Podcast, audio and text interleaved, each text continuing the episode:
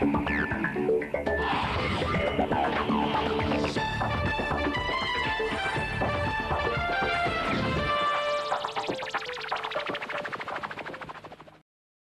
привет, это подкаст «Четверги вокруг света» у микрофона его ведущий Сергей Беляков. Наука противостоять ударам судьбы никогда не была лишней, особенно для тех, кто родился в России. Пример тому – судьбы иммигрантов, вынужденных покинуть родину после революции. Сегодня мы расскажем о Феликсе Юсупове и Марии Романовой, об истории двух ярких звезд на небосклоне парижской моды – 20-е годы прошлого столетия были ознаменованы для парижской моды появлением на ее небосклоне двух ярких звезд – Марии Романовой и Феликса Юсупова. Ставшие детьми российского несчастья, они не только дополнили увлекательными страницами жизнерадостную историю моды. Ими оставлено на память соотечественникам нечто большее – пример достойного противостояния всем ударам судьбы. Великая княгиня Мария Павловна Романова была внучкой царя-освободителя Александра II и дочерью младшего брата Александра III, великого князя Павла Александровича. Его супруга, греческая принцесса, скончалась в 21 год спустя 6 дней после рождения сына Дмитрия. Брат Марии был всего годом ее младше. Вскоре Мария и Дмитрий в сущности лишились и отца – за связь с разведенной женщиной и намерение жениться на ней великий князь был не только лишен всех воинских званий, но и выслан за границу. Заботу о детях полностью взял на себя их двоюродный брат Николай II. Воспитывали их, разумеется, в полном представлении о высоком сане, церемонное обращение окружающих, обилие слуг, роскошь апартаментов. Годы летели быстро. Брат и сестра взрослели. Подросшего Дмитрия отдали в кавалерийскую школу. Марии же предстояло скорое замужество. Партия для нее с точки зрения политических выгод была подобрана превосходная – наследный принц Швеции Вильгельм. Свадьбу сыграли в Павловске весной 1908 года. Голову Марии венчала сверкающая диадема Екатерины Великой, а уши новобрачной оттягивали бриллианты такой величины, что в конце концов она сняла их и повесила на край бокала – Николай II, соседствовавший с невестой в качестве посаженного отца, смеялся этому от души. Романовыми специально для Марии в Стокгольме был построен дворец Оук-Хилл. От природы жизнерадостная и энергичная хозяйка Оук-Хилла в окружении стокгольмских кавалеров частенько ездила на охоту, а также с азартом играла в хоккей с мячом. И все же она отчаянно тосковала. Лекарство от этого недуга было найдено – Мария поступила в Стокгольмскую академию прикладных искусств. Рисунок, дизайн, работа с самыми различными материалами. Все сведения и навыки падали на благодатную почву. Мария была страшно увлечена и засиживалась в классах допоздна. Во дворце, где ее супруг, будучи офицером Королевского морского флота, часто отсутствовал, ей было скучно. Когда же он возвращался из плавания, становилось и того скучнее – Супругов не могло сблизить даже рождение сына Ленарта в 1909 году. Неожиданным счастьем стал для Марии приезд в Стокгольм на Олимпийские игры 2012 года брата Дмитрия, являвшегося членом российской сборной команды по конному спорту. Поселившись в Оук-Хилле, Дмитрий все эти дни старался не расставаться с сестрой. Разговорам и воспоминаниям не было конца. Уже через год, в 13 году, брат с сестрой снова встретились на торжествах в честь 300-летия дома Романовых. В Россию Мария приехала вместе с маленьким сыном. Очевидцы рассказывали, какой окрыленной и счастливой выглядела она дома. Вскоре Мария покинула мужа. Императору Николаю II ничего не оставалось делать, как именным указом подтвердить факт развода в августейшем семействе. За свою свободу Мария заплатила высокую цену – Ей отказались отдать сына, он был наследником шведского престола. Разлука с ребенком стала для нее настоящей мукой. Грянувшая в августе 14-го Первая мировая война волей-неволей заставила Марию забыть о своем несчастье. Она отправилась с сестрой милосердия на фронт вслед за полком, где служил ее брат – на протяжении двух с половиной лет она добросовестно работала в Псковском военном госпитале. Порой Мария падала от усталости, бессонных ночей и зрелища бесконечных страданий. Вскоре император разрешил вернуться в воюющую Россию и ее отцу. Павел Александрович обосновался в царском селе вместе с женой, сыном и двумя дочерьми от второго брака. Конец 16 года принес еще одно потрясение. Комиссованного было с фронта брата Дмитрия совершенно неожиданно отправляют на Восточный фронт в наказание за соучастие в убийстве Распутина, совершенном в роскошном особняке Феликса Юсупова. В предреволюционном поколении княжеского семейства Юсуповых было двое сыновей – Николай и Феликс. Семейное же предание гласило, что над их родом тяготеет проклятие за то, что их предки еще при царе Алексея Михайловича изменили магометанство и приняли православие. Суть неотвратимой кары заключалась в том, что все, кроме одного наследники, родившиеся в семье, не доживали до 26 лет. Именно в этом возрасте на дуэли, имевшей целью развязать любовный треугольник, погиб старший из братьев Николай. Феликс остался наследником колоссального состояния. Дворцы, земельные угодья, драгоценности исключительно художественного и исторического значения – Великолепные собрания живописи, фарфора, бронзы накапливались веками. Все поколения Юсуповых, помимо государственной службы, энергично занимались коллекционированием и знали толк в красоте. Юный Феликс еще во время учебы в Англии оформлял свои апартаменты по собственным эскизам. В убранстве комнат чувствовалась приверженность хозяина-студента новейшим эстетическим взглядом, особое понимание стиля, цвета и формы. Стены были белы. На полу черный ковер. На окнах оранжевые шелковые занавески. На стульях яркая индийская обивка в синих разводах под цвет фаянса. Стол по вечерам освещала лампа из синего стекла и серебряные канделябры с оранжевыми абажурами. Ох уж этот черный ковер! Многочисленные посетители Юсуповской квартиры сначала ошарашенно смотрели на сию новинку, а потом заказывали себе то же самое. Мода на черные ковры охватила весь Лондон. Между тем, жизнь Феликса выходила на новый для него виток. В феврале 2014 года состоялась его свадьба с племянницей царя Ириной Романовой. Она, так же как и Мария, доводилась внучкой императору Александру Третьему – эта девушка с точенным профилем считалась первой красавицей Петербурга. Венчалась Ирина в хрустальной с алмазами диадеме и в кружевной фате, принадлежавшей некогда казненной французской королеве Марии Антуанетте. После убийства ненавистного старца, то есть Распутина, и высылки Феликса из столицы супруги были разлучены. Но февральская революция буквально как героя вызволила князя из заточения.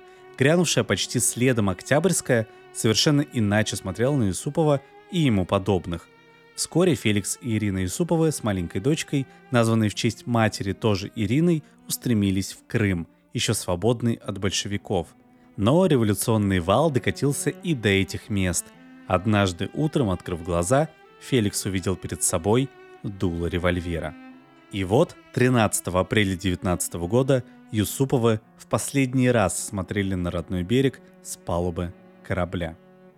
Мария Романова приехала в Петербург сразу, как только узнала об отречении Николая II. Абсолютно реальное ощущение близкой катастрофы заслонялось в ее сознании первой в жизни любовью. В счастливом для нее сентябре 17-го она обвенчалась с молодым князем Сергеем Путятиным. Сняв полузаброшенную дачу на окраине Павловска, молодые жили тем, что меняли драгоценности Марии на съестное – в Петрограде уже вовсю свирепствовал голод. Совершенно неожиданно Путятин их разыскала посылка с продуктами, присланная бывшим свекром, королем из Стокгольма. В июне 18 года Мария родила сына Романа. Было решено, что они с мужем будут как можно быстрее выбираться из России, а сына заберут к себе, уже устроившись. Прощание Марии с отцом оказалось прощанием навсегда – Через несколько месяцев он был расстрелян. На место казни в Петропавловской крепости великого князя, настолько больного, что он не мог стоять, вынесли на носилках. Мария Романова позже вспоминала, что они с мужем добрались до Парижа словно специально для того, чтобы пережить в этом веселом городе все то, о чем они еще не знали во время их изнурительного пути по дорогам Европы. Расстрел отца и смерть от дизентерии маленького сына – ее единственной радостью в это страшное время стала встреча с братом Дмитрием, также перебравшимся в Париж. Вопрос, чем и как жить, лег именно на нее. Муж и брат не имели на этот счет никаких идей. Все надежды на те немногие романовские украшения, что удалось вывести из России, оказались развеянными в прах. Европа, наводненная такими же беженцами, предлагала за самые роскошные драгоценности бросовую цену. То, что все-таки удалось выручить, не могло долго продержать на плаву трех взрослых людей. Мария отчетливо поняла, надо рассчитывать только на себя. Высокая парижская мода распахнула свои роскошные двери перед русскими беспреданницами, которые прибыли во Францию в траурных платьях. Именно так писали тогда французские газеты. Сказано было сильно. Через унижение, заплату, заведомо несправедливую, те, кто был молод, красив и обладал хорошей фигурой, пытались хоть как-то зацепиться во французских модных фирмах. Открыть же свое дело оказалось под силу лишь тем, у кого был хоть какой-то начальный капитал – Мария не пошла в манекенщицы. Ее фамилия не давала ей права дефилировать по подиуму. Какое-то время она занималась вязанием свитеров, шитьем, а чаще перешиванием старого платья для своих же соотечественниц. Обстоятельства неожиданного свойства свели Марию с Коко Шанель. Нахваткую, прекрасно чувствующую конъюнктуру хозяйку модного дома на Рюкарбон уже пали лучи славы. И она умела пользоваться ею не только в делах профессиональных. «Мой русский принц», назвала она брата Марии. А он и вправду был принцем, безупречный красавец высокого роста, с фигурой, принесшей ему прозвище «фарфоровая статуэтка». Дмитрий, несмотря на быстротечность этого романа, до конца жизни относил свою французскую подругу к исключительным личностям. Для великой мадемуазель связь с настоящим Романовым стала не только престижной, она влияла на новую кровь в ее идеи – Именно тогда в работах Шанель появлялись русские мотивы. Пошли в ход сапожки, шапки, рубахи с воротником-стойкой. Новые коллекции обрели большую декоративность, насыщенный цвет и разнообразие. Но эта же связь не сделала Коко ни на йоту более сентиментальной. Ее отношения с сестрой любовника основывались на жестком коммерческом расчете. Узнав, что Мария берется вышить блузу за сумму значительно меньшую, чем требовала другая мастерица, Коко тотчас сделала ей заказ – Через три месяца работа была выполнена. Коко была поражена качеством работы, а так как вышивка тогда входила в моду, Мария получила следующий, уже более объемный заказ, а потом под вымышленным именем поступила на курсы машинной вышивки. На свои первые гонорары Мария купила себе машинку, а затем сняла небольшое помещение, где могли бы разместиться ее помощницы. Эта новая работа стоила ей колоссальных сил – она вспоминала, что от усталости бывало засыпала прямо за машинкой, не в силах добраться до дому. Но дело двигалось. Мария пригласила двух безработных русских девушек и послала их на курсы, которые окончила сама. Рядом с ее рабочим столом появились два новых. Свое маленькое ателье Мария зарегистрировала под названием «Китмир». Сотрудничество с Шанель принимало все более масштабные формы – та решила сделать целую коллекцию вещей, расшитых русскими мастерицами. С трепетом ждала Мария своей премьеры. На демонстрацию коллекции Коко пригласила богатых авторитетных лиц, чье мнение могло либо дать пропуск в высшие сферы моды, либо стать смертным приговором. Три часа длилось дефиле в туалетах, прошедших через руки женщин Китмира. Это был триумф. Мария же, стоя за кулисами подиума, беспредельно усталая, плакала, глядя с каким восторгом принимает публика плоды ее трудов. Модели Китмира замелькали на страницах эксклюзивных журналов. Самые рафинированные дамы обзаводились вечерними платьями от Китмира, расшитыми бисером. На княгиню-вышивальщицу обрушилась лавина заказов – Обойдя всех конкурентов, а Китмир был не единственным вышивальным предприятием, Мария Павловна едва успевала справляться с обилием заказов. У Шанель это обстоятельство вызывало немалое раздражение. Она пристально следила за тем, чтобы русская компаньонка не пустилась в свободное плавание. Но мода есть мода. И что касается вышивки, Китмир угодил прямо в ее эпицентр. Мария Павловна получила большой заказ из Америки на серию русских блузок. На сей раз крой, пошив, нанесение рисунка, вышивки – все было выполнено в Китмире и имело за океаном ошеломительный успех. 1925 стал для Марии Павловны особой вехой. В Париже была организована выставка современного декоративного и промышленного искусства. И тут о себе напомнила Родина. Я узнала, вспоминала великая княгиня, что советские русские будут иметь отдельный павильон на выставке и приняла решение, что мы тоже должны показать нашу работу широкой публике. Экспозиция Китмира расположилась среди знаменитых домов моды Франции. Больше всего урожденную Романову волновала реакция соотечественников из павильона СССР. Было бы особенно справедливо, чтобы все знали, на что мы, беженки, в большинстве случаев никогда ранее не работавшие, способны в нашем изгнании – в этом признании бывшей великой княгини слышны и неутихающая боль от потери родины, и гордость за своих подруг-изгнанниц, оставшихся в неисчислимых бедствиях воплощением нравственной силы русской женщины. А ведь именно они, модельеры, закройщицы, манекенщицы, вышивальщицы, портнихи, кружевницы, золотошвейки, шляпницы, белошвейки, художницы по тканям, красильщицы, мастерицы по изготовлению белья и аксессуаров, по большей части безвестные, два десятилетия с 19 по 39 год определяли моду от Константинополя и Харбина до самого Парижа. В 26 году в производстве готового платья во Франции официально было занято 3115 русских, в абсолютном большинстве – женщин. Но даже эта цифра далеко не отражала существующей тогда действительности. Многим эмигранткам власти отказывали в праве на самостоятельную работу, и они трудились на посредников. В день окончания выставки хозяйка фирмы «Китмир» была награждена золотой медалью. Всего 6 лет отделяло ее от той поры, когда без гроша в кармане она пыталась продать связанный ею свитер, чтобы на вырученные деньги купить себе хлеб. Русский Париж. Подобное словосочетание, наверное, так и останется единственным и неповторимым явлением в истории человечества.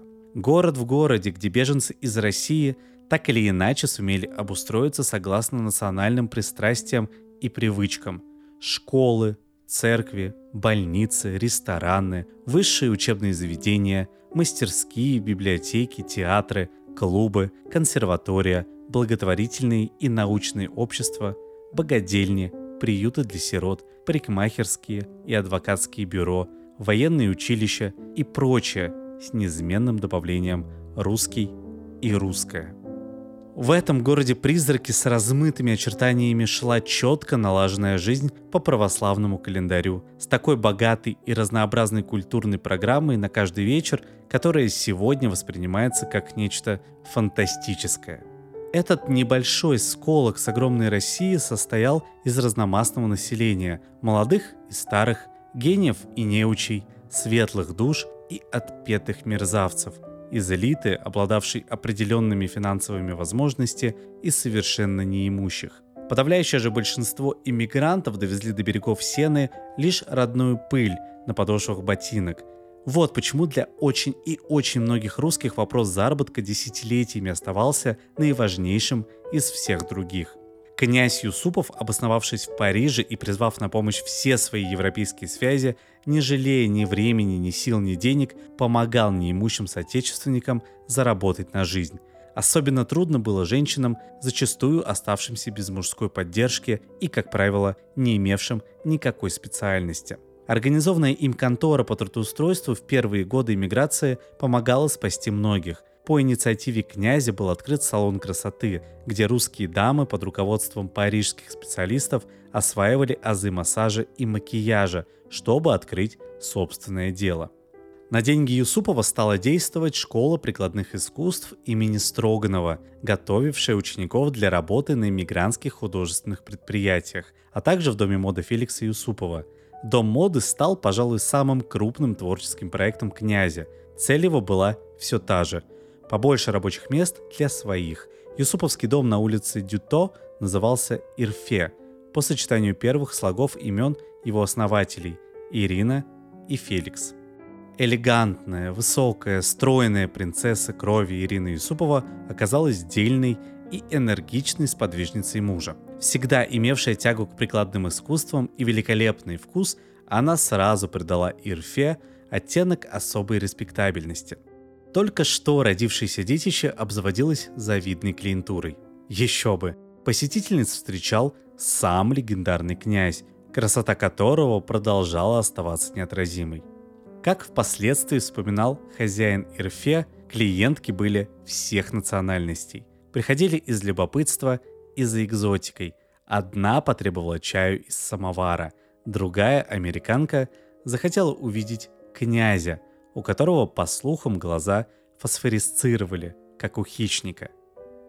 Однако настоящую славу Ирфе создала необыкновенное дефиле, прошедшее в отеле «Риц», Манекенщицы все, как на подбор красавицы, руководимые Ириной Юсуповой, появились перед публикой уже после показа ведущих домов моды. В результате демонстрация первой юсуповской коллекции одежды стерла у зрителей все прежние впечатления почти без следа.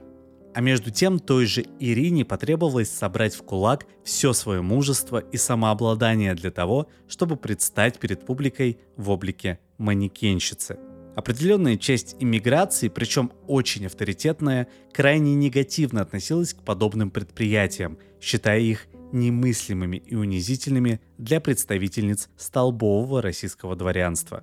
Но все негодующие возгласы утонули в том море восторга, который захватил изощренную парижскую публику в незабываемый вечер дебюта Ирфе. Газеты писали «Оригинальность, рафинированность вкуса – Тщательность работы и художественное видение цвета сразу поставили это скромное ателье в ранг больших домов моды. Со временем Юсупова открыли еще три филиала дома – в Туке, популярном курорте в Нормандии, Лондоне и Берлине. Пресса была крайне благосклонна к их деятельности, неизменно отмечая растущий профессионализм и строгость отбора моделей для коллекции – не жалея красок для описания особенностей кроя, а также исключительного качества кружев и эксклюзивно расписанных тканей и подчеркивая поиски оригинального в модельной стратегии Юсупова. В 26-м неугомонный Юсупов создал и выпустил в продажу духи Ирфе, причем продавались они трех видов – для белокурых, темноволосых и рыжих покупательниц. И все же ни Феликс Юсупов, ни Мария Романова не стали долгожителями на Ниве моды – Причины тому, кроме вполне объективных, крылись прежде всего в них самих. Оба они далеки были от понятий, которыми вполне владели их французские коллеги по ремеслу – анализ и разработка рынка, внимательное отслеживание малейшего колебания потребительского спроса.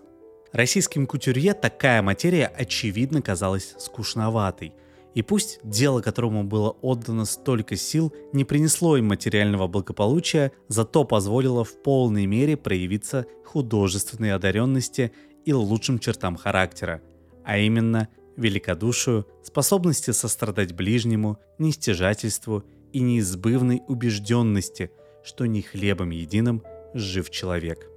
Великая княгиня Мария Павловна умерла 13 декабря 1958 года в городе Констанц в возрасте 68 лет.